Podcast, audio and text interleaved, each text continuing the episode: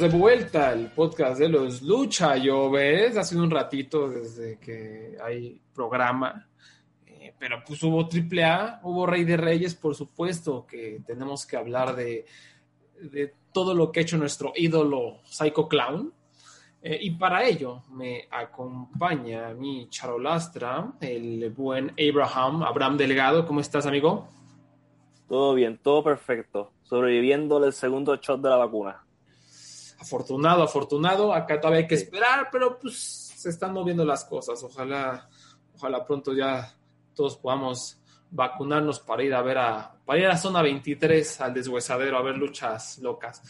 Este, no, no solo vamos a hablar de, ah, la triple manía, efectivamente, que de eso vamos a hablar un poquito porque se está calentando el cartel y también un poquito de Dragon Gate, que fue su gran evento de Dead or Alive y AEW Blood and Guts, que yo no vi, pero Abraham vio y, nos va a platicar lo más sobresaliente, ¿no? Pero pues vamos a empezar con Rey de Reyes 2021 que se llevó a cabo en Cholula, Pueblo, México, Pueblo, Cholula, Puebla, en México, por supuesto. Eh, obviamente sin público, pero con uno, un escenario muy bonito, ¿no? Con la iglesia de fondo, que cuando se hizo de noche iluminaron las eh, estas letras gigantes de Cholula y se veía muy bonita la iglesia. Eh, desde el aspecto artístico, ¿qué te pareció el, el evento, el, el acomodo del set? Deben hacer de ahora en adelante todos los eventos grandes de, de, esta manera, porque se ve bello todo, ¿sabes? La vista, la iglesia a lo lejos, la manera que montaron las luces. Entonces me gustó también el cómo montaron la escala, que por lo que entiendo es un pueblo que no existe. y sí, eso me, me dicen los rumores.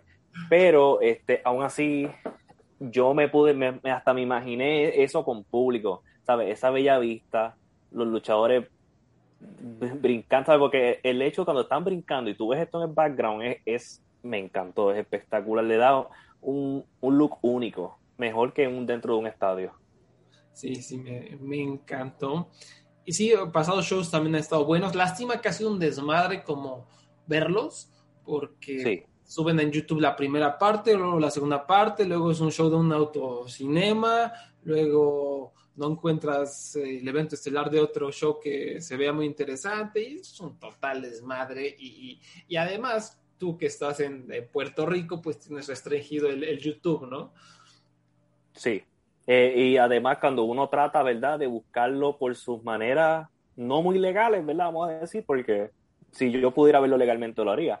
Aún así es confuso saber qué vino antes, qué vino después, sí. cuál salió en Space, cuál salió en YouTube hasta yo como, traté de comunicarme con alguien que sabe del tema y yo quedé más confundido con, y por eso yo dije, mira, voy directo a Rey de Reyes. Yo sé que ahí es de seguro voy a empezar bien. Sí, sí, y obviamente esto es a, raíz de la, del problema legal que está teniendo AAA, donde hay una demanda y no pueden eh, transmitir su contenido fuera de México, por lo menos en Estados Unidos. Y pues eso la verdad sí ha sido como un obstáculo para seguir llegando a mucha gente y ya veremos si se puede resolver porque Triple Manía va, va con todo, ¿no? Y va a tener una lucha que al público internacional le va a interesar mucho, pero ahorita hablamos de ella. Vámonos eh, con la telonera Látigo, derrotó a Dinastía, Toxin, Aramis y Ares.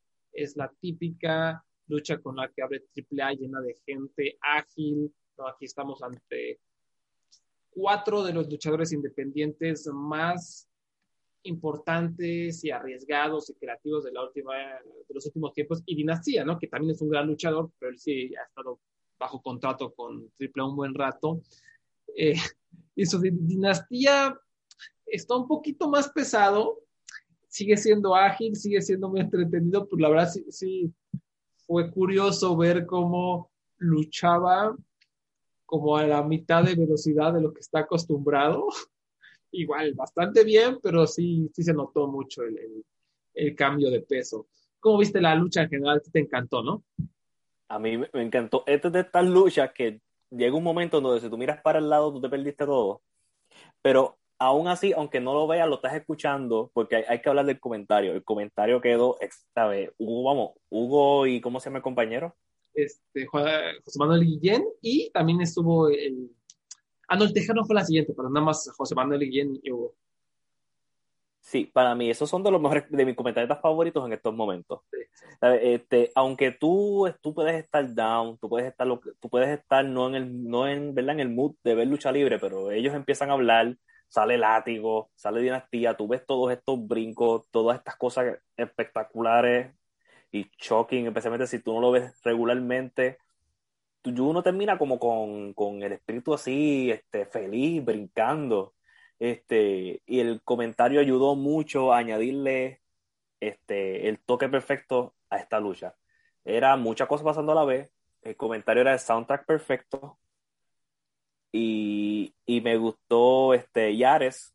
Y me, me, lo he visto en las independientes en Estados Unidos, que estuvo en WrestleMania Weekend, si no me equivoco. Sí. Y Aramis también. So, eran dos caras conocidas que, que pude ver aquí en la, de entrada al show.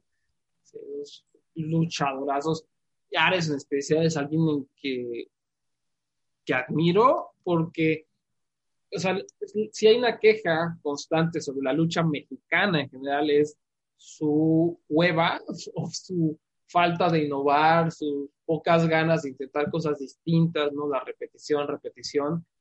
Y Ares y también Aramis eh, eh, siempre están buscando crear spots nuevos, spots que nadie ha visto. A veces no le salen, a veces son cosas súper ambiciosas, eh, en, que incluso se ven mal, que incluso rompen con el ritmo de la lucha. Pero en una escena tan estancada, ver a gente intentando estas cosas es súper bienvenido. Y, y Ares tiene este cerebro siempre intentando cosas nuevas. Me encanta. Aquí incluso vi unos spots que creo que yo no he visto antes, en donde tenía alguien como a sus pies, no recuerdo quién era, y llegaba alguien corriendo hacia Ares, y Ares los utilizaba como reguilete, pero en vez de quebradora, o sea, como la clásica eh, reguilete quebradora de Atlantis, pero en vez de usar su rodilla como la quebradora, utilizaba el cuerpo de su oponente para azotar. Sí, recuerdo, recuerdo eso. O sea, me, me, encantó, o sea, son cositas que dices, wow, este güey sigue intentando, sigue haciendo cosas enormes y obviamente no hablé de ello, pero si no vieron la lucha de los mexicanos y del gringo loco en WrestleMania Week, en el Spring Break, pues una maravilla. Igual vimos toda esa innovación, cosas súper peligrosas y arriesgadas. Y Ares ahí estaba. Ares y Aramis ahí estaban eh, con la frente en alto, haciendo unas cosas impresionantes. Eh, se lo han visto, búsquenla, es tal vez mi lucha favorita del año. Y, y aquí otra vez lo vimos, ¿no? de repente cosas que no conectaban, de repente se volvía tantito torpe la lucha, pero por las ganas de crear cosas nuevas. Y sí fue tremenda, yo fui con cuatro estrellas y como decías, Hugo es un dios, eh, su energía, su wow, wow, peligro, peligro por todos lados, gritoneando. Y, y aprieta, aprieta. Y, y, y José Manuel Guillén, que es comentarista de cinco estrellas, o sea, se sabe los movimientos, le aplica emoción, se combina muy bien con Hugo, o sea, está interesado, te explica un poquito el background cuando puede, cuando, cuando hay esa historia, es, es tremendo.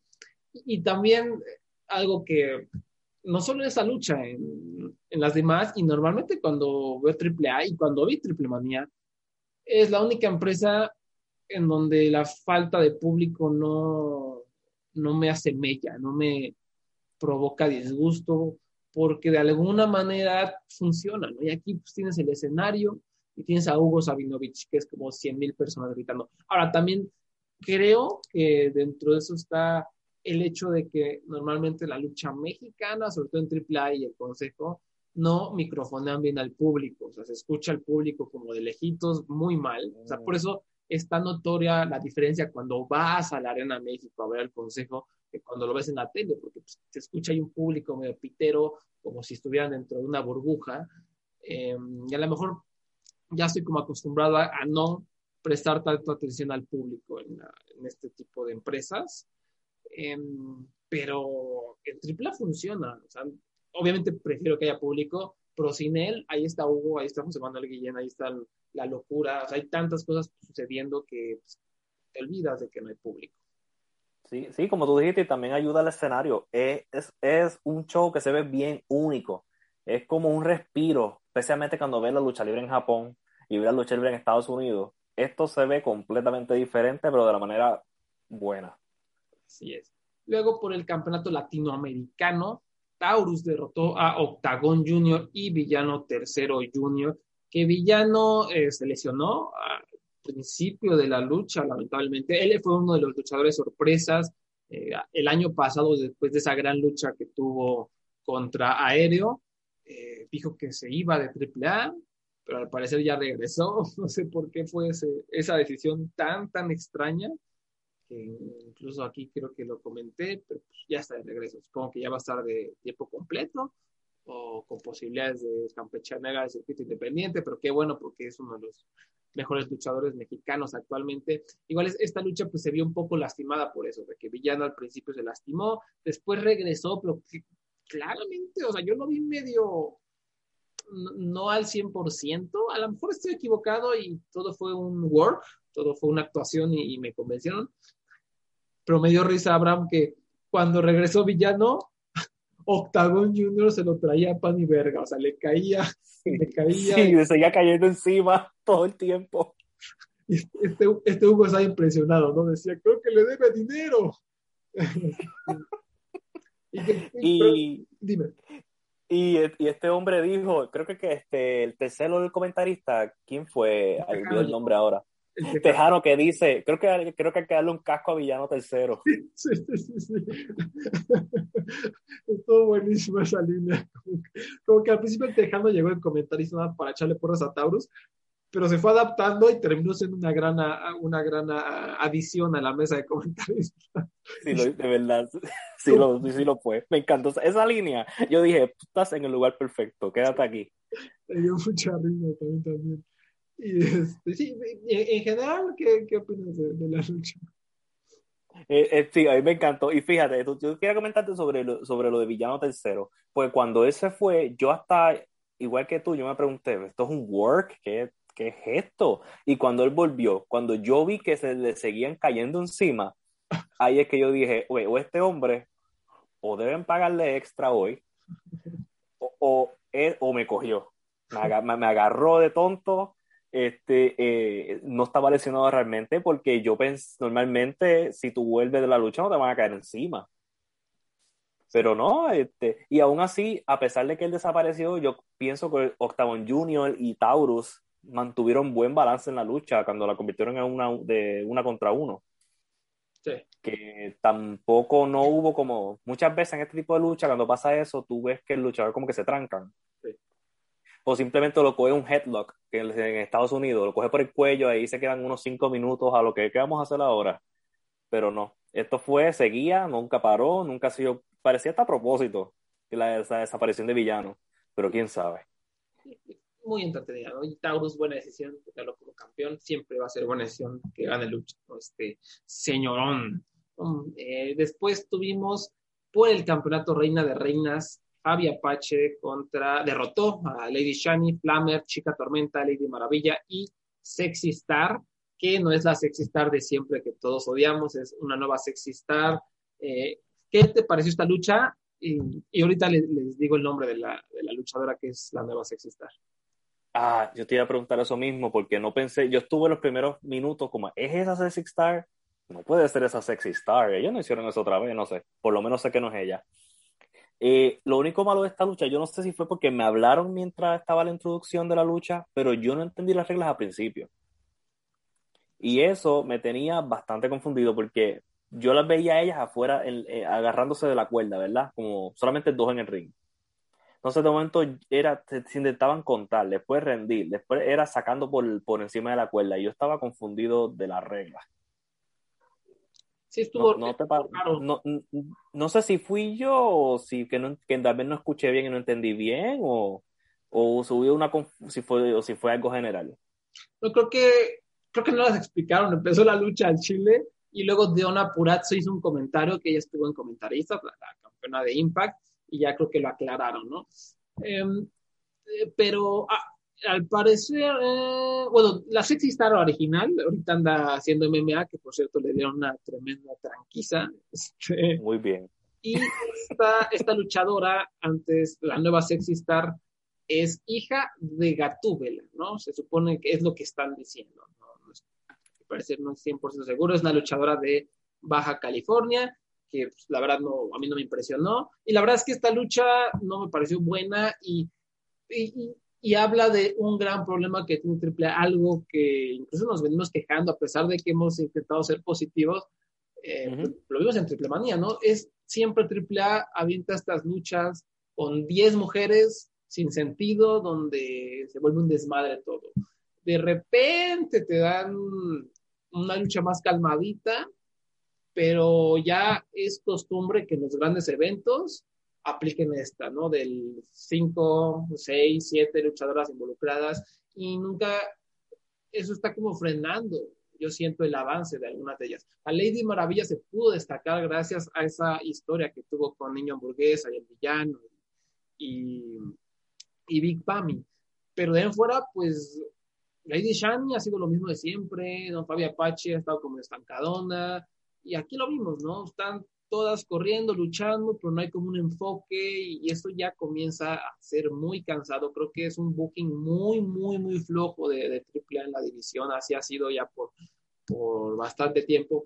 Pero la buena noticia es que acabando la lucha, está Deona Purazzo, que estaba, repito, en los comentarios, eh, son muy buenos los comentarios, bastante sangroncita, y, y Hugo Sabinovich ahí interrogándola de manera muy chistosa. Y, aparte me da risa porque pasan como la toma de los comentaristas y está José Manuel como tranquilito, igual de Ona, y Hugo totalmente concentrado, con una cara de loco viendo la lucha, como con esa misma intensidad con la que narra, como diciendo, ah, sí, esto es una locura, y, me encantó ¿no? ver esa pequeña toma. Pero bueno, volviendo a, estaba diciendo, este, Deona retó a Fabi Apache, la, nueva reina de reinas, en Triple Manía, en un mano a mano, o eso yo espero. Y, la verdad, eso se escucha fenomenal, ¿no? Porque aparte va a ser campeona contra campeona, ¿no? la reina de reinas contra el campeonato de Impact Wrestling, que no, no recuerdo si, si van a estar los dos. este es el Knockout Champion. Este, Sí. Y supuestamente van a estar las dos en juego. Ah, ok, ok excelente. Pues sí, eso se escucha bastante bien. De, esta lucha hubo alguien que te llamara la atención, alguna luchadora, que hayas dicho, ah, pues ella se rifó este, o fue un desmadre. Este, este, pero a pesar del desmadre que hubo, yo la encontré bastante entretenida, a pesar de mi confusión al principio. Porque por lo, es que hay, hay algo de este tipo de caos que, aunque no sea 100% bueno, por lo menos tú dices, por lo menos esto no para, y esto está entretenido y esto está bien fun. Y lo, para mí el peor pecado de un evento lucha libre, una lucha, es el aburrido. Sí. Eh, la que más me impresionó a mí fue Fabi Apache y Lady Chani y también me gustó este, Lady Maravilla. Sí, igual creo que Fabi Apache, como siempre, enorme calidad y esa lucha contra, contra Teona va a estar bastante, bastante buena. Después. Y Apache es, es, como es una leyenda allí, ¿no? Es que me lleva muchos años. Sí, sí, ella ya es como de las luchadoras legendarias, con más recorrido. Mm, sería una conversación interesante, ¿no? Incluso podríamos decir que es la mejor luchadora, la más constante de la última década, o hasta dos décadas, no sé si me estoy yendo muy lejos, pero sí es la que se ha mantenido con calidad, la más conocida como representante de, México, ¿no? Y obviamente teniendo en cuenta que lamentablemente pues la, la lucha femenil ha estado bastante estancada, ¿no? Digo, el otro nombre sería Dalis en el consejo, pero ella se ha destacado porque por nepotismo totalmente y porque la han empujado cuando no lo merece y, precisamente se ha destacado por el mal trabajo que ha hecho y por el egoísmo que ha demostrado, sobre todo en los últimos cinco años, ¿no? Por ellas son como yo creo los dos nombres más, más destacados. Eh, pero bueno, esto, esto va a estar bueno, esto va a estar bueno. Sí. Em, creo que Sexistar me, me quedó a deber. Y también, o sea, eso me hace igual una, qué flojo. O sea, ¿para qué le pones Sexistar? O sea, qué ganas. ¿por qué, ¿por qué ponerle un nombre que ya está manchado? Sí. Porque Sexistar, ¿qué tú piensas Sexistar? Eh, la mujer que le rompió el brazo a la otra. Sí, es lo primerito que piensas. Y, o sea, digamos, ¿no? Hipotéticamente que esta luchadora se revela, es la revelación, es increíble, si la empiezan a jalar a Estados Unidos, la buquean en, en WrestleMania Weekend, ¿no? En el evento estelar del Spring Break, ¿no?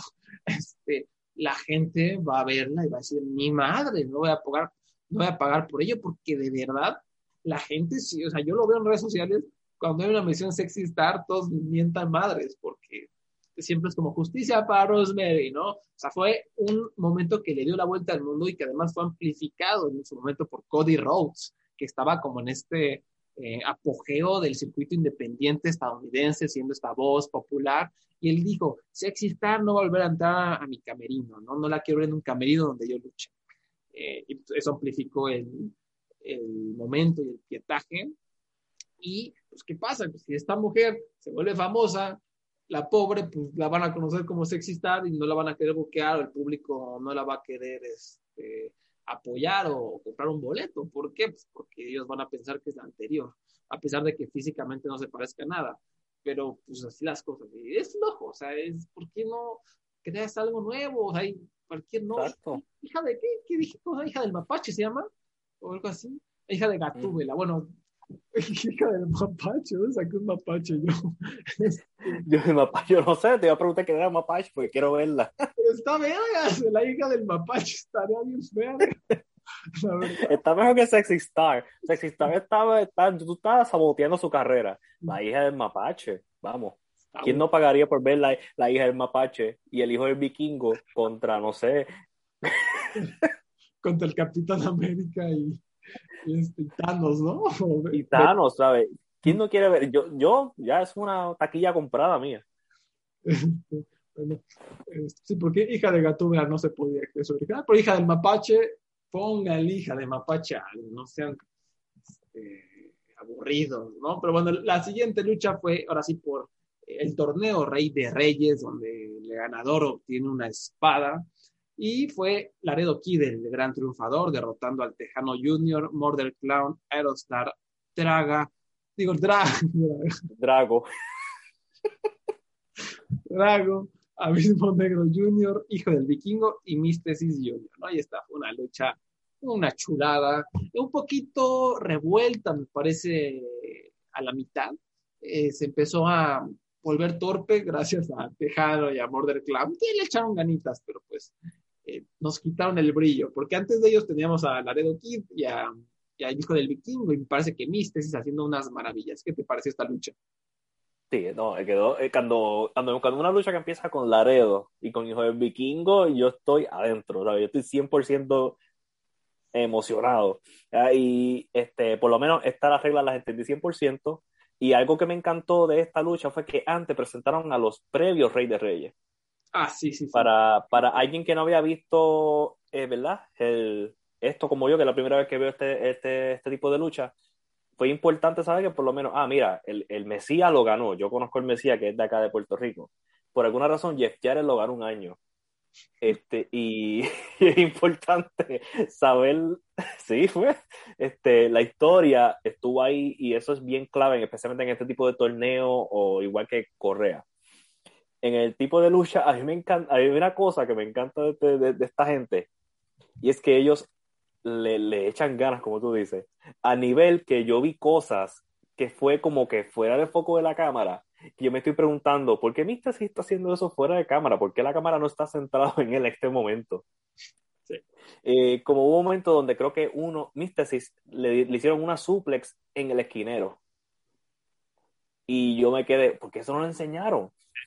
Y, a pesar de que todos estaban brincando, todo estaba rápido, ni siquiera la entrada de Murder Clown me, me quitó la emoción de la lucha. Me gustó eh, la manera como ellos trabajaron alrededor de él. Y hasta él brincó, yo me sorprendí cuando él brincó. Yo, oh, mira. Y, este, y, y, para mí, sí, para mí Tejano Junior, Liga de fue una buena mezcla para el final. Sí, no, no, no estuvo mal ese final, me, me agradó que, bueno, creo que el triunfador mm, que debía ser, que es Laredo uno de los mejores que, tiene México y el mundo actualmente. Eh, que por cierto, no sé qué onda con el campeonato crucero, porque se supone que lo ganó Leo Rush en MLW, pero dice AAA que no, y Leo Rush sale en redes sociales y dice que, es un desmadre, y solo veo al pobre Luchablog, a Cubs, desesperado, intentando seguir la situación al pie de la letra, pero pues nadie sabe qué onda. Em, interesante ver hacia dónde va Laredo Kid después de esto. Eh, es un hombre que sabemos ya AEW se lo llevó para un par de fechas, le gustó mucho, incluso creo que obtuvo la victoria, ¿no? En la lucha que tuvo allá en Estados Unidos. Sí, él tuvo tres luchas en AEW, eh, luchas de, de, tríos, con Pentagon y, y Phoenix. Y lucharon con Kenny Omega, este, y ay, no me acuerdo ahora con quién más. Los John Box estuvieron vueltos en una de las luchas. Y si, y si, no me, si recuerdo bien, ganaron una de ellas, sí. Sí, es, es un hombre que en cualquier momento se lo pueden jalar. Yo creo que deberían jalárselo porque es un súper, súper talento, aunque como sabemos, ah, bueno, si no saben, Tony Khan no es muy fan de la lucha mexicana, ¿no? Como casi toda la gente del planeta, de la lucha mexicana, lamentablemente, y por las circunstancias propias eh, que tiene, este, es el estilo menos gustado a nivel internacional. Y pues Tony Khan, a pesar de que es un nerd, que veía todo, pues la lucha es lo que menos le, gustaba y es lo que le gusta. Entonces, y pues, el reflejo está ahí en su roster, ¿no? Que no hay así que digas, uff, qué presencia mexicana hay, pues no. Este, y la presencia que hay ya sabemos que no es eh, la más eh, interesante o empujada del, roster. Pero bueno, ¿no? Regresando a la lucha, qué bueno que ganó Laredo Kid, eh, lo consolidan como el caballito de batalla de, la AAA y va a estar ahí en los, esperemos, próximos videos con su espada. Entonces, em, ahora, la pregunta que te iba a hacer es, la de Dokit tiene este campeonato que va, a defender contra Látigo. Entonces, él también ganó una oportunidad para luchar contra Kenny Omega, ¿no? Pues se supone, pero yo, yo que yo sepa nunca hacen eso, o sea, de que, o sea, que ganar Rey de Reyes te dé una oportunidad por el mega campeonato, ¿te refieres? Sí. No, o sea, e-, eso ah, creo que ya no ha pasado en los últimos años, y a lo mejor ahí los escuchas me, me corregirán, pero por ejemplo, Aerostar hace dos años pues, ganó y felicidades, no pasó nada. Em, no sé si Hugo o alguien haya dicho durante la transmisión que se ganó una lucha por el megacampeonato. No sé. Eh, pero. Por, lo menos se ganó una espada gigante. Por lo menos, ¿no? O sea, ya la. Yo tengo curiosidad, o sea, la, la preservarán, o sea, se quedará como en tu, en tu casa, tu espada, o la tienes que regresar cada año. ¿Habrá una espada diferente cada año? Espero que, espero que no. Um... Lucha Blog, ¿tú crees que tenga la contestación para esto? cuando se acabe el podcast lo voy a contactar y lo voy a preguntar. Así, a la, toda la información pues sí tiene esa lucha contra el látigo, se supone, pero es triple A, es un desmadre, a lo mejor la hacen, y si la hacen, no te me emociones, Abraham, porque acuérdate que va a aparecer, eh, va a ser transmitida en Space un día y nadie nunca la va a ver, o la van a subir a YouTube en tres meses, dividida en un archivo de tres videos, ¿no? Entonces, mejor no hacernos ilusiones. Pero por lo que entiendo, el problema más grande que, que tiene AAA es, este, en, por lo menos en atraer mucho público, es esto, porque es como confuso seguirlos a ellos.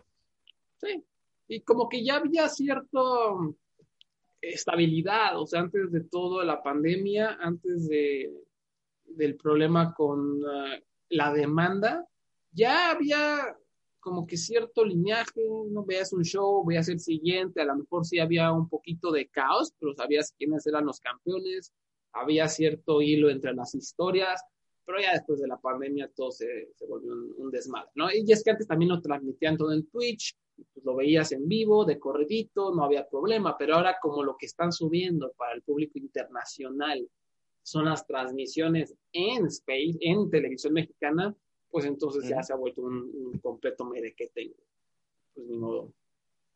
En fin, la lucha estelar fue un no contest, no hubo un final definitivo y fue entre Pagano y Psycho Clown contra Chessman y Luchador Sorpresa, el luchador que todos queríamos ver en nuestras pantallas, ¿no? Sobre todo tú, Abraham, Sam Adonis.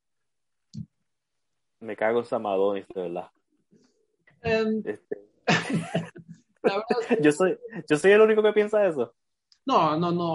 O sea, a ver, si estamos en pleno 2021, eh, Sam Adonis ha hecho buena chamba con su personajito.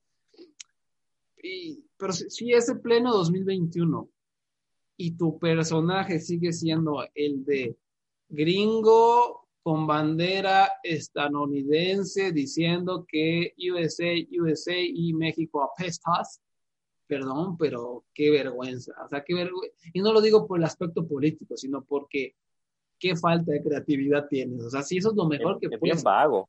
Sí, o sea, pues qué hueva. O sea, si es, lo, si es lo mejor que puedes hacer, eso habla de ti como luchador. Y Sam Adonis no es un buen luchador. Eh, su hermano tampoco es un buen luchador. Corey Graves nunca lo fue. Y tampoco es un buen comentarista, pero esa es otra No. cosa. Y creo que pues, está en la familia, ¿no? Eh, no es bueno, no es buen luchador, pero tiene un personaje muy flojo y que funciona, lamentablemente, por cómo la lucha mexicana se ha dado en los últimos 30 años, ¿no? De que la xenofobia, eh, la, la flojera, de, ay, ¿qué hacemos? Ay, pues el- lo, lo- he hablado mil veces, ¿no? ¿Qué hacemos? Ay, pues el extranjero que sea malvado. Y Samadón sigue haciéndolo y funciona en México porque, eh, digo, no sé si le siga funcionando. Hace un buen que, que no aparece en la lucha mexicana, pero mis instintos me dicen que cuando regrese el público, la gente lo va a buchar con locura, porque, oh, USA, USA, ¿no? Y va a estar ahí Conan recordándole a la gente que son todos unos huilos asquerosos, tramposos, indígenas, que no saben hablar, ¿no?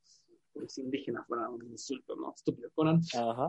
Este, pero, pero así está la, la situación, ¿no? O sea, eh, a lo que voy con todo esto es que qué hueva Sam Adonis con su personaje de hace 40 años que no cambia y qué hueva. Ahora, digamos. y te- tú, tú- que dices eso del personaje, una de las variaciones más interesantes que yo vi fue cuando yo fui a la CMLL y el grupo, el malo, no era estadoun- estadounidense, sino era puertorriqueño. Era un grupo de mexicanos haciendo de puertorriqueño y entraban con una canción de Elvis, Pre- Elvis Crespo, suavemente, no sé si, este, y ellos hablaban mierda de México y yo, mientras tanto yo, yo no soy puertorriqueño, yo no sé. Y, y sí, ellos eh, fueron un éxito. Ellos, todo el mundo los odiaba, le tiraron vasos, le tiraron hielo. Mientras tanto, yo estaba escondiendo mi acento y mi nacionalidad en esos minutos. Ay, no. Lo que le podemos hacer. Eh, En fin, aquí lo, lo- estuvo divertido. El pagano le echó mucha galleta.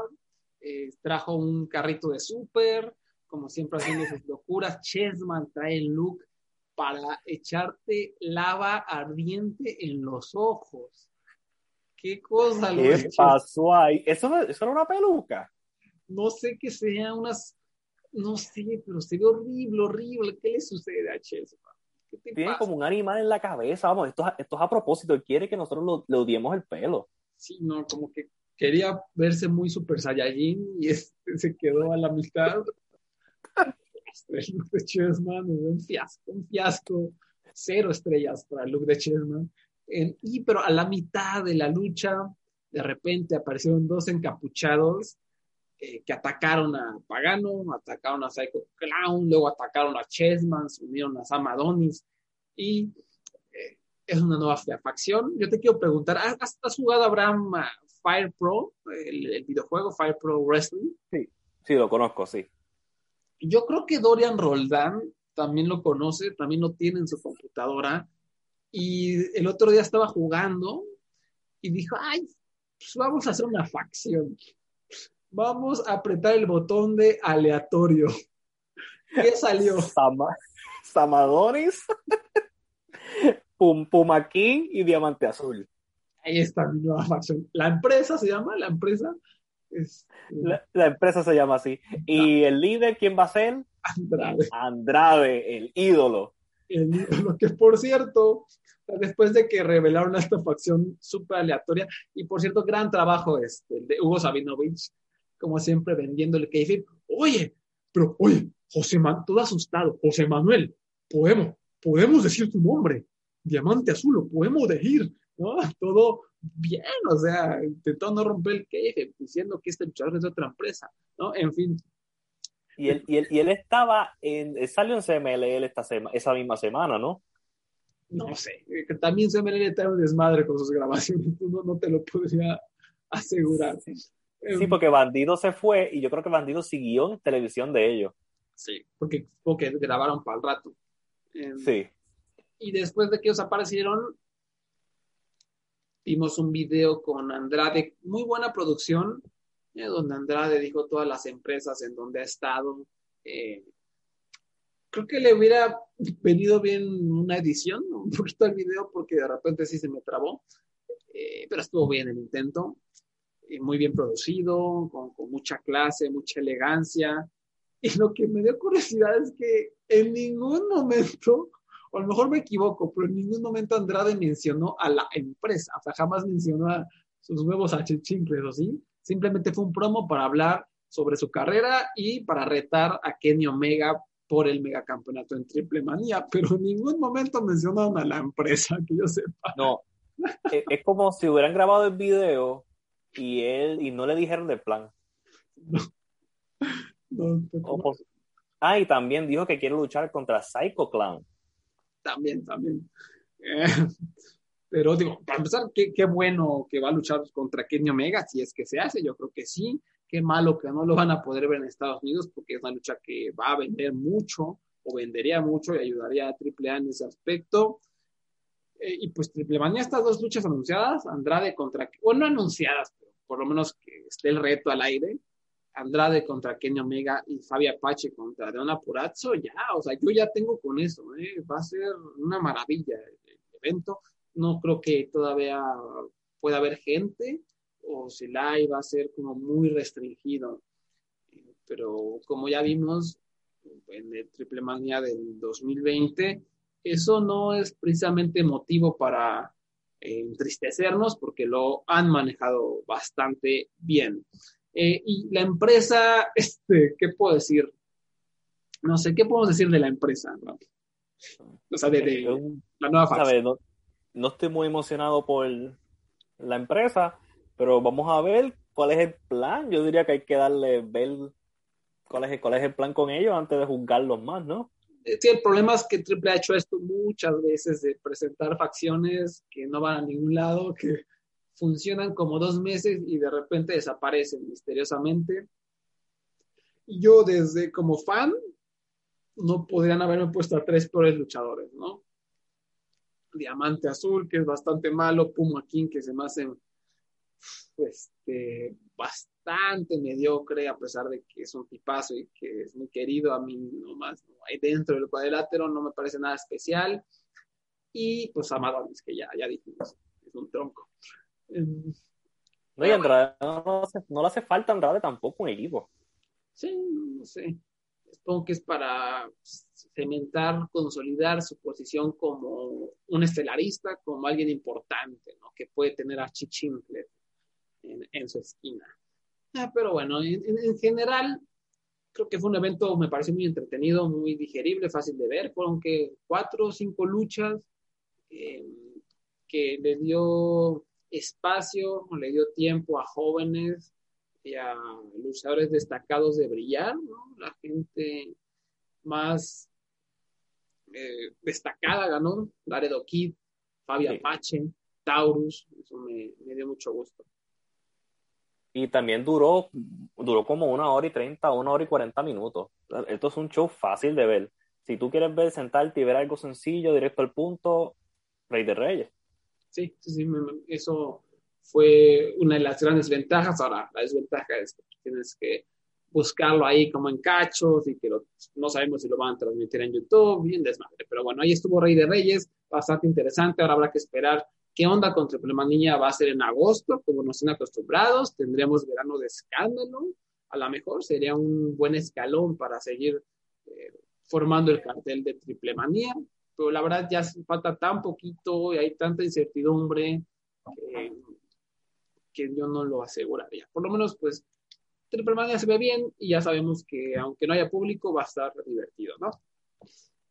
Em, sí, y esperemos que sea un otro, otro escenario espectacular, similar al de, al de Cholula. Sí, sí, sí. si, no hay público, por lo menos esa sería una, una buena opción. Que sea en la playita, me encantaría que sea en la playita y que se vea en el horizonte las olas. Eh, pero bueno, ahora vamos a pasar a hablar de AEW Blood and Gods, que se llevó a cabo el miércoles 5 de mayo. Yo no lo vi y no lo voy a ver, pero Abraham está aquí para contarnos.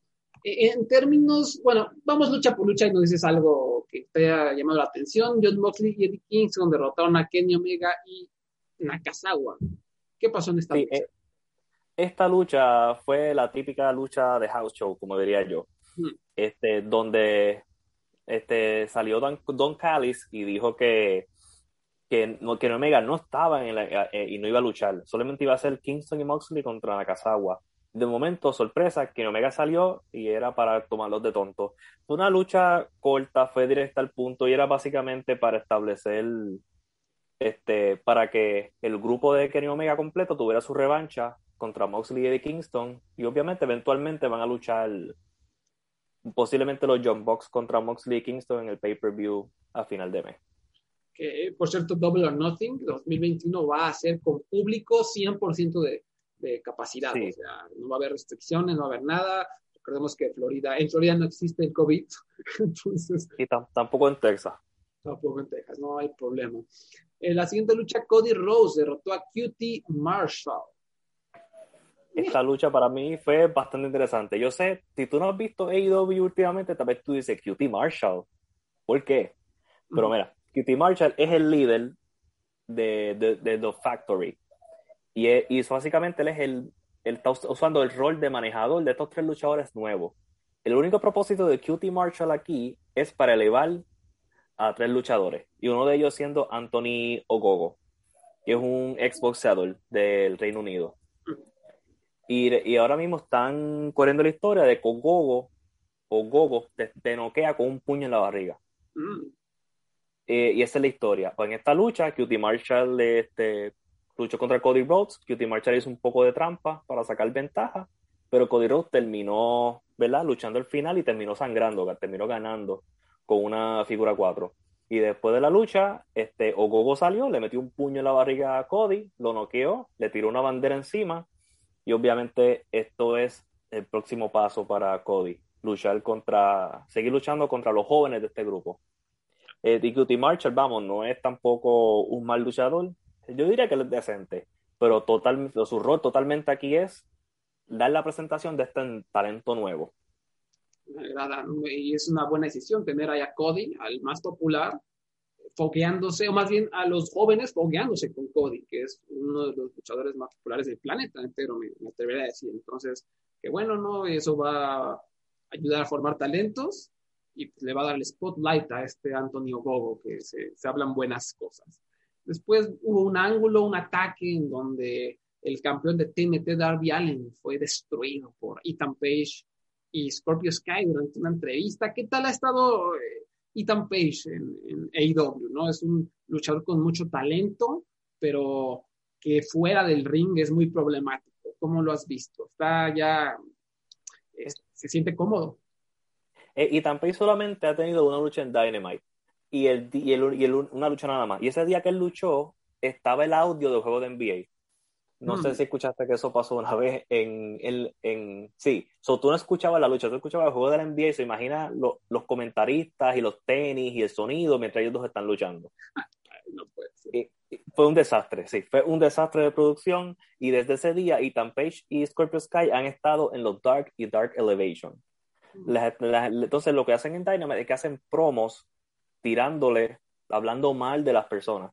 Y Ethan Page en este ángulo, eh, aquí está volviendo a empezar el ángulo de su rivalidad contra Darby Allen en Evolve. Ah. Y una de mis líneas favoritas de la noche fue que y cuando Ethan Page va a hablar de Darby Allen, él dice, mira, tú y yo tenemos un historial, pero no voy a hablar aquí de luchas que nadie vio. Él tirándole, tirándole obviamente, tirándole una bomba a Gabe Sapolsky. Devil. Y empezó a hablar, mira todo lo que te, te lesioné la cabeza, te lesioné la pierna, ta, ta. entonces mencionó todas las partes del cuerpo que tiene lesionada gracias a Ethan Page. Y para mí el promo funcionó por eso. Y al final terminó con Darby Allen fue a darle y Scorpio Sky y Ethan Page le tomaron la ventaja y lo aventaron por unas escaleras. No, no, no, sí, todo lo que he visto o escuchado sobre Darby Allen es caliente, ¿no? o sea, la gente le encanta, está haciendo bien las cosas, ¿no? y, por lo que también escuché, esta lucha tuvo una recepción muy buena, o sea, perdón, esta lucha, este, este ángulo tuvo una muy buena recepción de, del público, entonces, pues, eh, va, todo viento en popa, ya se conocen, eh, y pues no podía faltar el comentario chingaquedito de Ethan Page contra Ivor, ¿no? Bastante sí. problemático el muchacho. Después, no, y, no, y, lo que la, y el ángulo, vamos, ¿cuántas veces tuve a un hombre cayéndose por unas escaleras a propósito? está loco. Está loco, está loco. Luego la doctora Britt Baker, DMD, derrotó a Julia Hart, ese fue un squash match. Eh, Julia Hart, eh, ¿qué, ¿qué, onda? ¿Es luchadora? No, fue una, una jogger, ¿no? Yo, yo nunca la he visto en mi vida antes. Eh, la única foto que vi fue que salió en un segmento de Kentucky en WWE. Ah, sí. Fuera de eso, simplemente esto era para darle una ganada más a Britt Baker, porque ella va a luchar contra Hikaru Chida en Double or Nothing por el campeonato de mujeres. Ay, Dios mío. Eh, ¿Y, ¿Y, cómo has visto la, la, progresión de Britt Baker? ¿Sigue siendo basura ardiente o por lo menos ha mejorado un poquito en el ring? ¿Cómo... Ha, ha mejorado en el ring. Eh, te, porque lo que AEW ha hecho con las mujeres, especialmente en el tiempo de la pandemia, que eso estaba lo que, que lo que tenían, porque al principio iban a depender del talento japonés femenino, para lo que mejoraban su talento acá. Pero ¿qué pasa? Al no tener ese acceso, pusieron a todas las mujeres en Dark. Y están todas las semanas en Dark y en Dark Elevation. Y eso lo que está haciendo es que ha habido mucha mejora. Por lo menos Tainara Conti, tú la ves, y en un año esa mujer ha hecho un cielo a la tierra. Eh, y Britt Baker es otra que ha mejorado en el ring gracias a esto, porque ya el personaje por lo menos lo tenía. En cuestión de promo, en cuestión de personaje, por lo menos lo, lo cachó. Lo cuando se lesionó fue perfecto para ella poder crear un personaje. Y en el pues, por lo menos va mejorando. Yo pienso que ella va a ser la próxima campeona femenina y no creo que es una mala opción tampoco. Esto de utilizar Dark y Elevation ha sido muy, muy buena idea, muy eh, importante también para los jóvenes talentos que se van formando, para el talento independiente que pasa por la empresa, porque si de repente hay quejas, ¿no? De que es que, como solo Dark, solo Elevation, no las pasan en televisión nacional? No, porque no son buenas, o sea, no puedes poner a talento que no es bueno en televisión porque se van a ver mal y van a manchar a la división. En, en, cambio, lo que hicieron de ponerlas a entrenar, a agarrar experiencia, a agarrar callo en, en, estos shows de YouTube, pues como acaba de decir Abraham, ha funcionado, ¿no? Y como hemos visto con Tainara Conti, que acabas de mencionar, pues eh, ha sido una gran, una gran decisión. Entonces, qué bien por, por la división. Entonces, no hay que asustarse, decir, no, es que no salen en televisión nacional. No, no salen porque no son buenas no vas a tener luchadoras malísimas como las que tiene IW haciendo el ridículo en televisión nacional, porque eso simplemente va a lastimar más a la, a la división. Pero bueno, después tuvimos una lucha en parejas entre SCU, Jurassic Express, eh, de Acclaim, Anthony Bowens y Max Caster, y los Varsity Blondes, Griff Garrison y Brian Pillman Jr. Eh, ¿Qué onda con Brian Pillman Jr.? Yo no pondría a ese sujeto en mi televisión nunca. Tiene un look horrible, es problemático, lucha horrible. ¿Por qué está aquí Brian Pillman Jr.? Yo creo que no es coincidencia que ellos, eh, Brian Pillman siempre es el que le cuentan. Hmm. En, este, en este equipo siempre pierde. Y yo honestamente yo no le veo gran cosa a este equipo. Griff Carrison definitivamente es mejor que Brian Pillman y honestamente no sé. Para mí lo tienen como un cuerpo más. Es como también un nombre semi establecido para poder ganarle, especialmente cuando viene talento nuevo. Así que por lo menos en ese, en ese lado, sí, porque él, no hay un push con él, no hay ningún tipo de empuje para él en estos momentos y no creo que lo haya. Okay, okay. Entonces, sí, the, the, the, Acclaim va a tener más éxito que Valkyrie Blondes, eso sí, eso sí. Qué bueno. ¿Qué, qué, aquí qué onda con SCU? ¿Van a retar entonces por los campeonatos? Correcto, sí, pero hay una, una cosa que interesante. SCU dijeron que si volvían a, dijeron creo que fue en diciembre, que si perdían, iban a romper. So, ellos llevan ganando desde diciembre.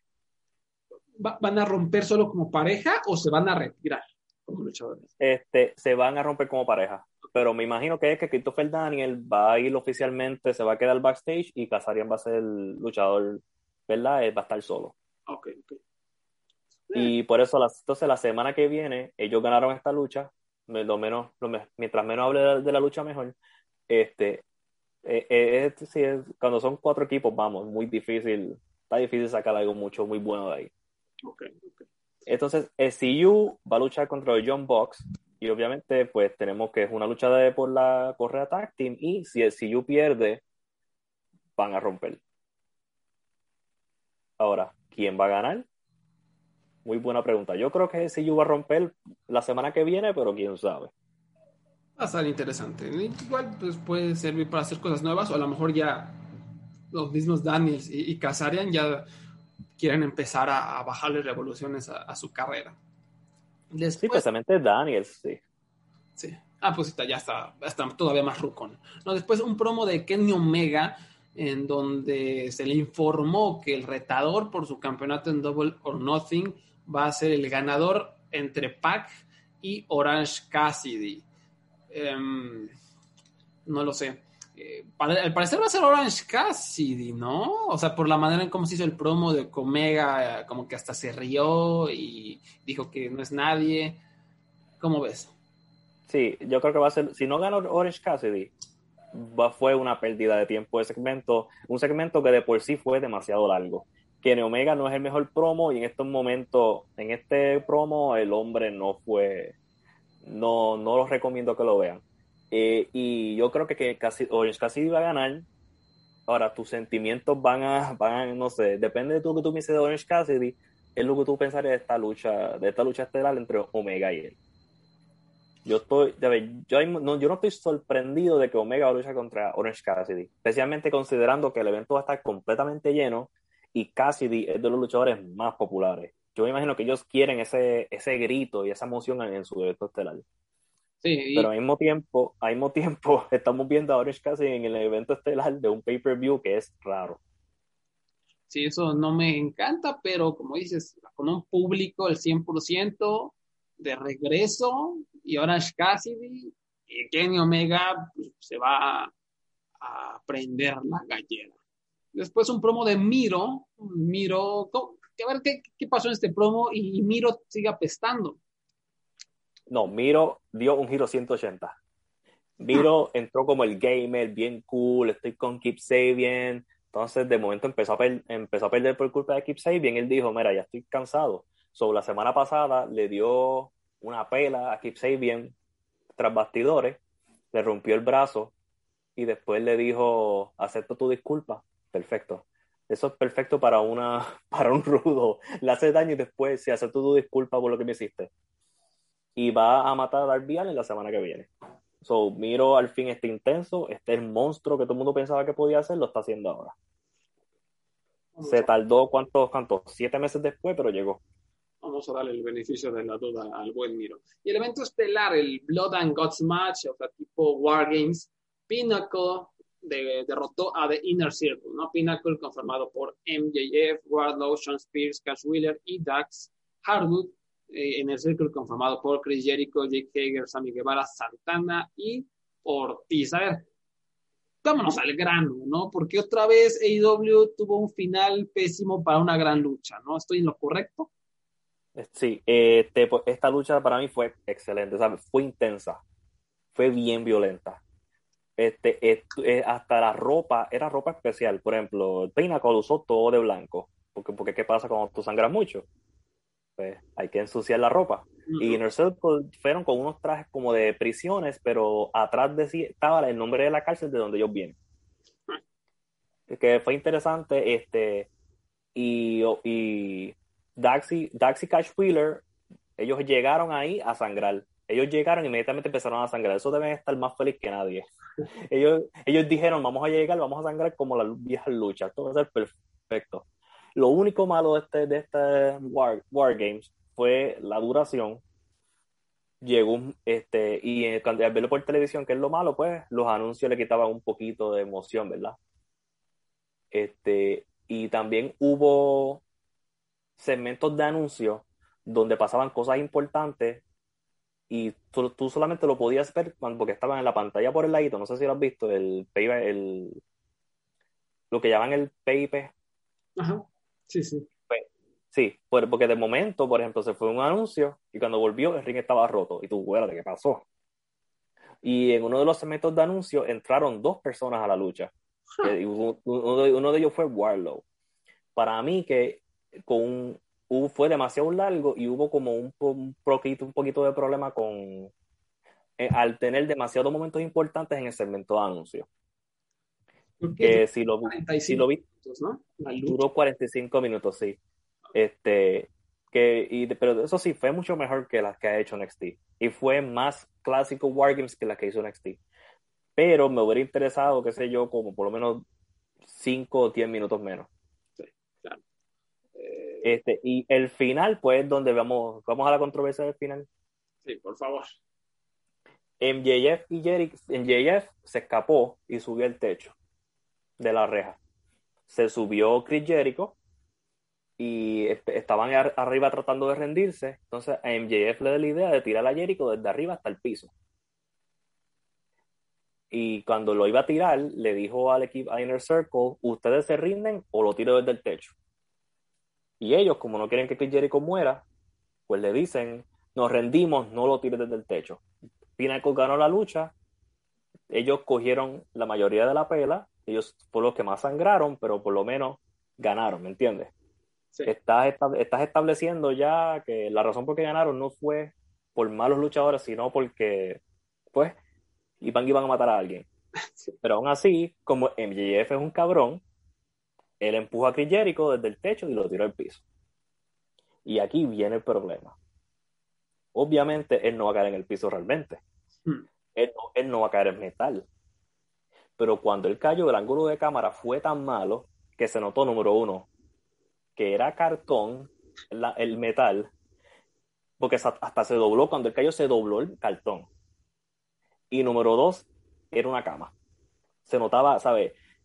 Esto fue un ángulo que se pudo haber mejorado, porque para mí fue buena idea. Pero se hubiera mejorado con un ángulo de cámara diferente, sea por ejemplo del piso hacia arriba para que no se viera dónde él cayó, o un ángulo de lejos, desde arriba, para que, para que no se vea que eso es cartón. Esto era todo un juego de perspectiva para que no se viera que cayó en, en la cama donde yo duermo todas las noches. Porque vamos, pues vamos, hasta la caída, si tú la ves, la caída se ve divertida. Si a mí me dicen que me van a tirar de ahí, desde ahí arriba, a una, al sofá ese, pues yo digo, pues dale, eso se ve súper divertido.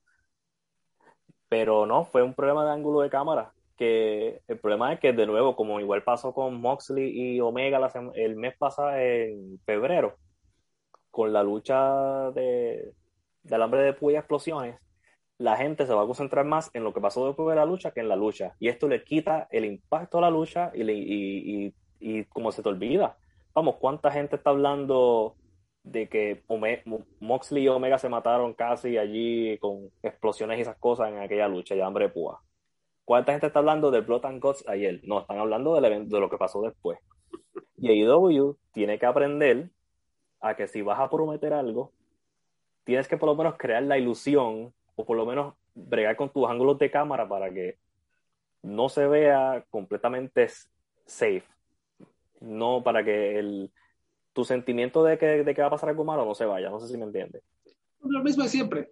Eh, promesas a la mitad, eh, mala producción que termina arruinando la lucha, termina arruinando momentos y creando una conversación incluso tóxica, ¿no? Donde en vez de hablar de la lucha, estamos hablando del spot fallido. En vez de hablar de eh, lo que hicieron al final, estamos hablando de lo estúpido que se vio, de lo falso que se vio.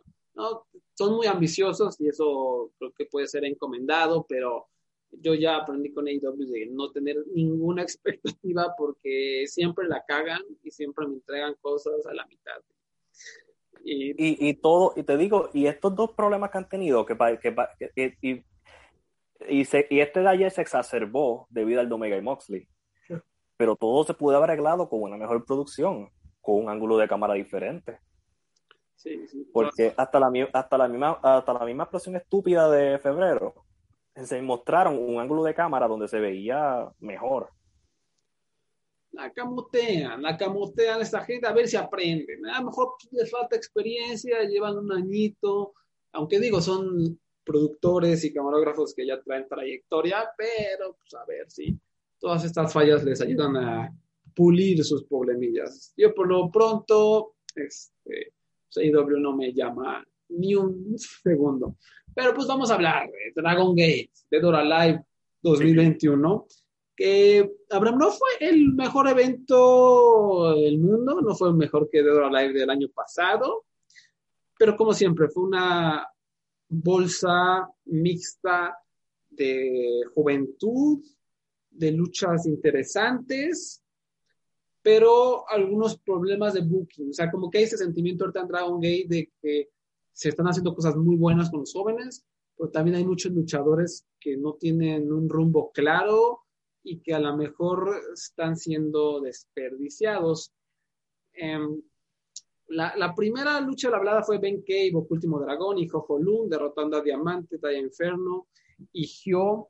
Igual no, no, no, es nada que tengas que ver, simplemente hubo como este pequeño momento en el que Ben y Último, que como sabemos es este Big Shimizu, antes eran equipo, una de mis parejas favoritas, Big Ben, aquí al final se juntaron y obtuvieron la victoria. No sé hasta dónde vaya. Lo de Último Dragón, que por cierto ya perdió la máscara ante Diamante hace algunas semanas, ya se está estancando un poquito, ya se comienza, ya comienza a aburrir el chiste, ¿no? De, imitar al Último Dragón y yo creo que ya no tardan en, darle algún giro al, al, personaje. Luego, Último Dragón y Don Fuji derrotaron a Ichikawa y Problem Dragon, digo, una lucha de 5 o 10 minutos. Este, donde se están burlando, últimamente se están burlando Último Dragón porque dicen que su atuendo parece de vendedor de Uber Eats. ¿Y de verdad lo parece? sí, sí, sí, un poquito. Eh, y aquí igual cuando Mamá y Chicago se burló de ello y curiosidad, nunca había estado enfrentando a Último Dragón, que es su maestro en el cuadrilátero, este fue la primera vez. Eh, Cotorra hubo un spot cagadísimo en donde Chicago se intentó llevar a Don Fuji en su ex alemán pero al llevárselo, este, Don Fuji lo aplastó. O sea, no, ni siquiera pudo hacer el puente de Chicago porque le cayó encima a Don Fuji, estuvo muy, muy cagado.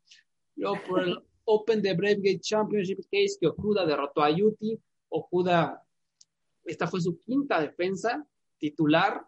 Eh, su reinado ha sido muy interesante porque es un luchador distinto, ya lo he dicho mil veces, al resto del elenco de Dragon Gate y siempre son estas luchas de 10 o 15 minutos súper recias, donde hay agresividad, hay rodillazos, hay patadas a la cabeza, y todas las luchas las ha acabado, si no me recuerdo, por knockout o haciendo mm. que alguien se rinda o, a, o, que alguien se desmaye con, su, con un ahorcamiento. Y aquí había un poco de historia, ¿no? Porque Yuti es este chavo eh, que creció amando Dragon Gate, que no ha podido ser campeón. Eh, y, cuya carrera ha sido mermada por lesiones, lesiones constantes. Y aquí, pues otra vez, estaba a dos años, me parece, de haber retado a Susumu Yokosuka por este mismo campeonato, pues se le presentaba la oportunidad, ¿no? Y esa lucha fue mojadísima hace dos años, aquí se le presentaba la oportunidad, entonces fue una lucha de un estilo como de MMA, strong style, de striking agresivo contra el llaveo. Para los que no topen, UT es uno de los luchadores técnicos más impresionantes del planeta. ¿no? Su único problema es ese, que siempre se está lesionando. Y, y, aquí vimos esa batalla, ¿no? Okuda daba un rodillazo, pero luego Yuti sacaba una llave increíble, ¿no? Y lo encerraba. Eh, eh, el final, o sea, esa lucha me pareció bastante buena, incluso con un poco de drama, sobre todo derivada de esta historia que les digo de Yuti intentando como llegar a ese siguiente nivel. Y el final fue, fue una locura, fue eh, Okuda aplicando sus finishers, Yuti haciendo kickouts, sobreviviendo, el público se empezó a meter, luego hubo un roll-up en donde eh, casi sorprende a Yuti Okuda con una cuenta de 2.9999, hubo finishers, hubo unas transiciones de MMA fenomenales, donde Okuda aplicó, empezó a ahorcar a Yuti, pero Yuti muy astutamente logró hacer que las espaldas de, Okuda estuvieran en la lona para que se las contara el referee. Eso derivó en más eh, near falls, más controles de 2.5, más llaves, hasta que finalmente Okuda lo pudo ahorcar con su, con su sometimiento final. Una muy buena lucha. Yo fui con tres estrellas, tres cuartos, por ahí he visto cuatro estrellas, cuatro estrellas y un cuarto. Una lucha que creo que vale la pena ver. De hecho, fue la, la mejor de la velada, ¿no? Y otra vez nos habla de que Okuda está haciendo algo muy distinto y eso le está ayudando a sobresalir, ¿no? Y Yuti eh, es un luchador maravilloso, con un ángel, con carisma, es un underdog al que le vas, ¿no? Y aquí incluso cuando ya lo estaba ahorcando al final este Okuda, ya el público estaba haciendo ruido, ya el público estaba con él aplaudiéndole y cuando el referee sonó la campana fue como si se cayera este le hubiera caído un balde de, de agua fría a todos. No sé si se sintió como la, la decepción. Luego, luego, luego, Kageto, Dakota Minora, Ryo Saito y Yasushi Kanda derrotaron a Bibi Hulk, Eita, Masato Yoshino y Naruki Doi. Yoshino ya se va a retirar, lo va a hacer en Kobe World durante las dos noches. Entonces, ahorita está como en este tour del despido, ¿no? Se está despidiendo de todos y está como buqueando luchas eh, que él quiere, ¿no? Con los oponentes que él quiere. Y en este caso dijo, ah, pues para divertirnos, junto a mi mejor amigo Doi, voy a hacer equipo con Bibi Hulk y Eita, con los rufianes de R.E.D. E incluso salieron vestidos de rojo, Yoshino, muy, muy bonitos sus vestimentas y fue una lucha entretenida. Pero al final, como Eita y Bibi Hulk son unos rufianes, pues presionaron a Yoshino, le patearon las bolas y lo dejaron listo para el arrastre. Este, estuvo entretenido una, pero nada que tengas que ver, simplemente es como, pues una especie de celebración, una especie de, de gira del adiós de, de Speedstrap Yoshino. Fue un cartel largo, ¿eh? Para aquí yo la verdad ya me estaba empezando a cansar, ya me empezaba a pesar eh, la duración del evento. Por el campeonato en parejas, Kaito Ishida y Kazuma Sakamoto destronaron a Masaki Mochizuki y Takashi Yoshida. Abraham Yoshida trae un personaje es un luchador que yo siempre entierro porque es bastante malo, pero después de que lo echaran de R.E.D., se convirtió en babyface, en una buena persona y adoptó una especie de personaje de influencer de YouTube. Eh, yo odio a los influencers. ¿Cómo, ¿Cómo, está la situación de los influencers en, en Puerto Rico? Tenemos demasiado. Eh, aquí he llegado a nivel que hasta los doctores son influencers. Ay. Tenemos a una derma dermatóloga que es influencer. Una dermatóloga que, que es tan influencer que, que, para tú tener una cita con ella es para el 2023. no te estoy exagerando. Lo sé porque conozco a alguien que trató de sacar una cita con ella. Eh, y tenemos demasiados, son demasiado famosos algunos de ellos. ¿Y qué se puede hacer? Este es el mundo que vivimos es terrible. Es las cosas que te hacen perder la esperanza en la humanidad, ¿no? Que el vato que viaja, tiene un chingo de dinero, es más famoso y gana más dinero que un doctor que a raíz de su vida ha tenido a gente con COVID, ¿no? Este, ¿Y quieres saber quién es, quién es un residente nuevo de Puerto Rico? ¿Quién? Logan Paul. Ay, carajo. ¿Quieres saber por qué? ¿Por qué? Porque, de verdad, para los influencers que están escuchando este podcast, si tú no eres puertorriqueño y tú vienes para acá, eh, de afuera, eh, tú puedes vivir sin pagar impuestos, creo que como cinco años. Mm. Por si alguien está interesado que está escuchando el podcast, Bill Gates, no sé si estás escuchando, Melinda Gates, escuché que está soltera últimamente, pero eh, detalle interesante. Abraham quiere ligarse a, a, a, la, a la ex de Bill Gates para que lo mantenga, ¿no? Sí, ese, no, no, cuando lo dices de esa manera suena horrible, pero sí, ¿quién no? Ay, Dios. En fin, pues Yoshida adoptó este personaje muy chistoso, una especie de influencer, de youtuber, todo feliz, eh, y se unió a su amigo maestro Mochizuki, que siempre lo está como viendo con ojos de, Diego, es una mamada, pero pues va, te apoyo. La, lamentablemente aquí perdieron, fue una lucha entretenida donde Mochizuki le tocó recibir una paliza y a Yoshida recibir el, el relevo caliente, pero al fin, eh, al final de la lucha, Kaito Yoshida puso una llave de tuercas en su equipo, en su rodillera, y pues ya con, con una rodilla de acero prácticamente le pateó brutalmente la rodilla a Yoshida y lo hizo rendir con un candado invertido al tobillo, ¿no? Bastante divertida. Y pues, o sea, creo que es bueno siempre que Yoshida tenga oro porque es uno de los jóvenes más interesantes y talentosos de la empresa. Después tuvimos la lucha de ellos por el Open de Triangle Gate Championship. Dragon Daya, Jason Lee y la estrella derrotaron a Genki Horiguchi, Casey y Susumu Yokosuka. Obviamente la gente de Natural Vibes que es una facción, siempre que veo su entrada me pongo de buenas, me pongo muy alegre. La lucha fue muy, muy divertida, yo fui con tres FPAs, tres cuartos, le faltó, o sea, por los nombres, o sea, Dragon Daya, Jason Lee, Genki, Casey, Susumu, esto era para hacer lucha del año y no cumplieron simplemente porque creo que acabó muy rápido la, la contienda, o sea, como que le faltó un poquito, le faltó cinco minutos, no le eh, mm.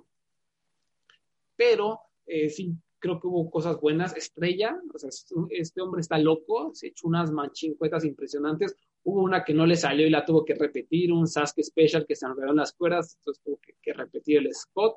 Pero bueno, siempre está ahí aventándose y, cayendo de maneras verdaderamente eh, de locura. Jason Lee se robó la lucha, o sea, este hombre, cada vez que lo he visto este año en Dragon Gate, se roba las luchas. Es tremenda la calidad de, de Jason me encantaría que lo impulsaran a cosas más grandes, pero yo creo que se va a quedar en esta posición como una especie de Susumu Yokosuka, ¿no? De luchador súper talentoso, pero que nunca va a ser así, nunca va a ser, nunca va a estar en el evento estelar. En fin, eh, igual eh, acabó con Dragon Daya derrotando a, a Susumu con una reptilian rana, le llaman, sorprendiéndolo. Vale la pena que la vean, no está mala, es muy fugaz, no, no dura mucho. Luego, por el campeonato principal, el Open de Dreamgate, Shun Skywalker derrotó a Hip Hop Kikuta. El, reinado, Abraham, de, Shun está maldito. eso, eso he visto. De esto incluso te enteraste, ¿no? A pesar de que no viste el evento. Este... Sí, corrió mucho, especialmente después de lo de Ben Kay, cada si volvió a pasar lo mismo, pero esta vez fue rápido. Al principio de la lucha. Sí, este, este iban que eh, dos, tres minutos y este hip hop Kikuta, que por cierto era apenas su tercera lucha individual y ya lo estaban lanzando al ruedo, porque es un hombre muy, muy talentoso, se lastimó, eh, se lastimó el hombro, tuvo que quedarse afuera un ratito, incluso hubo cierta preocupación, pero también eh, que estaban, pensamos que todo era un work, porque este hip hop Kikuta volvió a entrar al cuadrilátero, ¿no? Y ah, pues a lo mejor es un gol, ¿qué está pasando?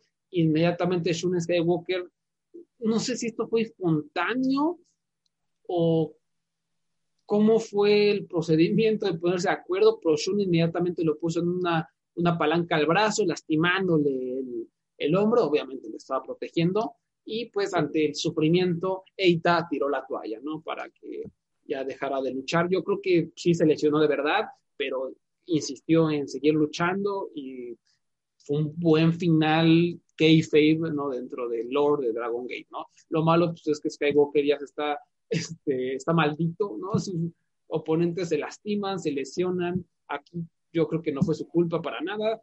Eh, simplemente fueron las, las, circunstancias y ojalá no sea una lesión a largo plazo, porque el hombro puede ser muy truculento para los luchadores. Em, en fin, pues no es algo que, podamos rankear. Eh, luego fue la máscara contra cabellera, una lucha de jaula de acero, que a lo mejor las reglas van a sonar muy extrañas, pero para los familiarizados con el Consejo Mundial de Lucha Libre, esta fue una lucha de relevos increíbles suicidas, ¿no? Parejas increíbles con relevos suicidas y jaula de acero, ¿no? Kai y Yamato contra Dragon Kid y Esvikento. Los primeros que lograron escapar de la jaula, escalando y agarrando el banderín, pues escapaban y ya. Los que perdían tenían que luchar entre sí mismos. Y el que perdiera, perdía la cabellera o la máscara. Entonces, pues Kai y Yamato se escaparon. Dejando a Dragon Kid y Svikento en un mano a mano por la cabellera contra máscara. Ese fue el problema que la verdad yo nunca pensé que Dragon Kid fuera a perder la máscara porque, eh, pues no, o sea, ¿cómo es que este, uno de los enmascarados más importantes en la historia de la empresa, solo debajo de Último Dragon, el líder, cómo va a perder la máscara así como así? Eh, no fue algo que yo llegara a comprar, entonces eso le quitó un poquito de, diversión a, la lucha. Igual esta fue de las más flojitas. Es, divertida porque siempre hay cosas pasando, ¿no? Alguien escala la jaula y llega Casey con el chipote del chipote chillón del Chapulín Colorado y le pega y lo baja, ¿no? Luego llega otra persona con una corneta y se la revienta en los oídos a alguien, ¿no? Entonces siempre es un merequetengue bastante entretenido. Si quieren, verla, solo que sí está bastante larga, dura como 40 minutos. Y al final, pues SBK se terminó sucumbiendo ante la, la Biblia de Dragon Kid, quien lo hizo rendir, y pues lo raparon. Un show divertido, pero no sobresaliente, no terminó de ser, o sea, el cartel tú lo veías, Abraham, y verga, o sea, cuatro luchas titulares con oponentes eh, de cinco estrellas y una jaula de acero que siempre es entretenida, ¿no? Que es la de Dead or.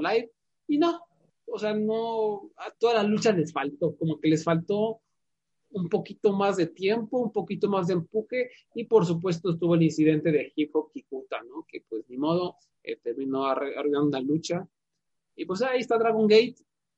Va a empezar King of Gate, su torneo tipo G1 Climax, el, ya el 7 de mayo, el viernes 7 de mayo en el Korakuen Hall. rápido, mañana. Ya, mañanita. El bloquea tiene a Benkei, Bibi Hulk, Diamante, Kota Minora, Naruki Doi y Takashi Yoshida. El bloque B a Dragon Kid, Eita, Jason Lee, Casey, Esrikento, Susumu Yokozuka. El bloque C, Hip Hop Kikuta, si es que puede estar, no sé si lo logre. Kaito Ishida, Keisuke Okuda, Shun Skywalker, Yuti y Yamata. Entonces es un round robin, todos contra todos, los ganadores avanzan a las semifinales y el cuarto semifinalista se determina de un Battle Royale de perdedores. ¿no? El ganador de ese Battle Royale avanza como semifinalista, finales y bye. El ganador obtiene una oportunidad por el campeonato principal en Cover World 2021. Entonces va a ser interesante quién va a ser retador de Shun Skywalker, a ver si quieren ganar, ¿no? Porque como están las cosas, se nos va a lesionar el, el, el próximo oponente. Sí, sí, sí. Está, está, maldito este hombre, ¿no? Se trajo la sal de México. Eh, pues ya, nada más para tener, ¿cómo ves el, te quería preguntar, Abraham, ¿cómo ves lo de Daniel Bryan, ¿no? Que el hombre dice, se le ha pasado mami y mami y mami y mami con entrevistas de que quiere luchar contra no sé quién, que quiere luchar en México, que quiere luchar contra X y Y oponentes. Ah, resulta que ya expiró su contrato, dicen. ¿Cómo ves? ¿Es otra piña más de Daniel Bryan como las múltiples piñas que nos ha hecho? Es otra piña más. Yo no voy a creer nada de ese hombre hasta que yo literalmente lo vea con mi ojo en otro, en otro ring. Él puede decirme que firmó contrato con Ring of Honor, me lo puede mostrar y yo no lo voy a creer. Y de verdad es hasta aburrido ya, porque se pasa los últimos años llorando de que quiere luchar contra Jungle Boy, quiere luchar contra Negro Casa en, en, en Arena México, quiere luchar en New Japan, y yo, hazlo. Cualquiera diría que, que si él sale de la, de la WWE va a morir de hambre, cuando en realidad es lo contrario. Ese hombre tiene, va a tener un poder inmenso en el mundo de la lucha libre, a donde sea que vaya va a ayudarlo. Cualquiera está dispuesto a pagar cualquier precio por él, él puede, él puede decir tener tres luchas al mes y, va, y, cobrar lo que quiera, cinco mil pesos si quiere cada una, cinco mil dólares. Y, en realidad, si él de verdad quiere luchar, que lo haga. Yo no sé qué, honestamente, yo no sé qué lo aguanta. Yo no sé si es la esposa, yo no sé si es un contrato de televisión, de eso, de, de, ese real, real, reality show que él hace con la esposa. Este, en realidad, me está bien curioso porque él se queda y se queja entonces, cuando se va a acabar el contrato, da un yo, empieza a llorar de que, de que quiere luchar con X, con Y, en tal país, en Inglaterra, en Canadá, pero al final del día firma otra vez y lucha contra Otis. Sí, o sea, la verdad, no, no, acuérdense, no tengan simpatía por esta gente, no tengan simpatía por los mamadores que se quejan, se quejan, pero firman, firman su contrato. que coman caca, o Ricochet que coma caca, pobrecito, estás mínimo. Le encanta la mierda a Ricochet. Veanlo como tuitea. El otro día lo vi retuiteando, lo, lo viste, Abraham, a un tipo este, con un perfil de Venom diciendo, diciendo que hay que todos demostrarle a WWE que Main Event es la mejor marca porque ahí está Ricochet, ¿no? O sea, y Ricochet que creas tan bajo para retuitear este tipo de cosas y sigue creyendo que va a ser una superestrella, es sumamente idiota, pero bueno, la verdad nunca fue muy, muy brillante Ricochet, se escuchaba sus entrevistas en el circuito Exacto. ¿Sabes qué? Por lo menos a Ricochet yo, yo, yo le respeto algo. Y es que él no sé qué. sabe que él sabe que es humilde y no se queja. Él le gusta. Sí. Por lo menos yo respeto eso. No es como Daniel Bryan o Sacha Banks, por- que fue otra que tuvo muchos años de que quiero ir a Stardom, quiero hacer esto y lo otro. Y como que pues hazlo. Porque ¿qué tú vas a ganar con estar diciéndolo? Yo puedo decir cualquier cosa. Yo puedo decir mañana me voy a casar con Melinda Gates, pero si no hago nada al respecto. La, la idea es que, por lo menos, si tú sabes que es mierda y no te molesta estar ahí, pues cool. Pero si te vas a quejar públicamente, por lo menos este, los de FTR se quejaron y hicieron al- algo al respecto. Moxley se quedó callado. Moxley fue el mejor de todos. Él se quedó callado, comió la mierda, se acabó el contrato y ¿qué hizo el otro día? AEW Sí. y New Japan. Sí, pues a ver si Daniel Bryan este, de verdad pone este, en acción sus palabras o es pura pinche piña. Eh, lo que sí, no tengan expectativas, no se me emocionen, porque ya sabemos cómo es este hombre, ya ha fallado, ya eh, ha decepcionado, pero como decía Abraham, o sea, esta ide- idea de que no se va por dinero es sumamente estúpida, porque todos le van a pagar lo que quiera y va a poder cobrar lo que quiera, AEW va a pagar mucho, New Japan le va a pagar mucho y va a poder poner sus precios, hacer sus propios horarios, hacer lo que él se le antoja, porque es uno de los Claro, pues. más importantes. Claro, porque, Ge- porque Gedo va a decir, yo no quiero a, a, Daniel, a Brian Danielson. O como si Tony Khan fuera a decir, ¿sabes qué? No, no creo, no creo. O como si Ring of Honor no fuera, él puede firmar ahora mismo un contrato con Ring of Honor y él puede luchar una vez al mes con ellos. Porque ellos graban una vez al mes o una vez cada dos meses. Hacen una mega grabación, más y ni siquiera tienen que preocuparse por su salud, porque Ring of Honor tiene la burbuja. Ellos lo meten en hoteles dos semanas antes de grabar ni siquiera es como que peligroso para su familia. So, él graba, se va a su casa y él puede coger bookings en New Japan cuando abra el mundo otra vez. Si es que lo que de verdad quiere, o CMLL. que es madre. En fin, pues a ver qué pasa con, con Daniel Bryan y hasta acá llega el, el programa de los Lucha Jovers. Abraham, muchas gracias por estar aquí. ¿En dónde te podemos encontrar? Me pueden encontrar en Twitter, en arroba ADR012, este, o me buscan por mi nombre, me pueden quejar, hablar, lo que sea que quieran hablar. Y también pueden leer mis artículos en Voices of Wrestling. Mi último artículo que hacer esta semana es yo este, haciendo una retrospectiva del año del 2020 de, de la corrida de Correa de Go Shiozaki en el 2020. Yo voy a través de sus ocho luchas de Correa, yo hablo muy mal de Muto y hablo muy mal de Fuji y, y, y, me quejo de Fujita, pero fuera de eso es un, un artículo bien positivo sobre una corrida de Correa que tú debes ver si no lo has visto. De verdad, porque para mí, yo, me puedes escribir después aparte si quieres los enlaces de todas las luchas, pero eh, vale la pena verlo. Perfecto. Ya saben, eh, Twitter, diagonal, o más bien arroba luchayovers, los pueden encontrar en iBox, eh, Spotify y iTunes. Y pues ya nos estaremos escuchando próximamente. A ver qué nos depara en el mundo de la lucha, esta industria loca que sigue con públicos que no hacen ruidos, aunque IW ya lo está cambiando bastante, ¿no? Pero bueno, pues ya, ya platicaremos de eso en otra ocasión. Muchas gracias, gente bonita. Gracias, Abraham. Nos vemos.